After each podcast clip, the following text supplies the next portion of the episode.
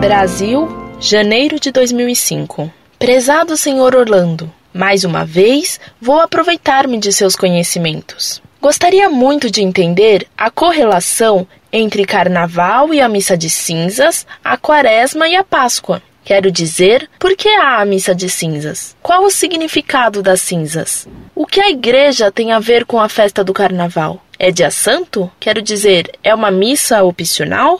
Quanto à Páscoa, por que a data de referência ao Carnaval? Contamos 40 dias depois do Carnaval. Novamente, o que a festa da Páscoa tem a ver com o Carnaval? E como se define a data do Carnaval? Ou, na verdade, o que é definido? É a data da Páscoa e, contando-se de frente para trás, chega-se na data do Carnaval? O Carnaval tem alguma relação com o Velho Testamento? Sempre ouço falar que é uma festa pagã. Se isso é verdade, o que a igreja tem a ver com isso? Muito obrigada.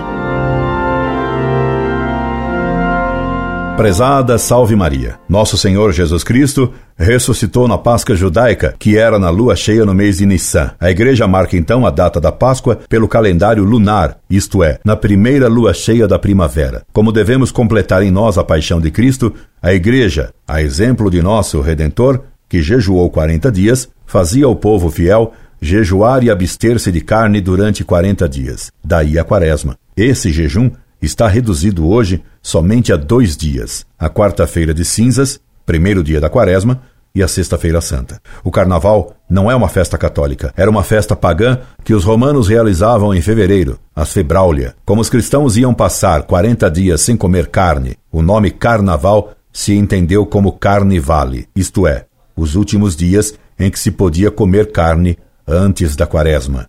As cinzas são para lembrar ao homem que ele foi feito do pó da terra e que em pó ele vai se tornar quando morrer. Daí a oração do padre ao impor as cinzas na testa dos fiéis: Lembra-te, homem, que és pó, e em pó te hás de volver. As cinzas, símbolo de penitência, são feitas pela queima das palmas bentas no ano anterior. Esperando tê-la ajudada, me despeço. Incorde Jesus Semper, Orlando Fedeli.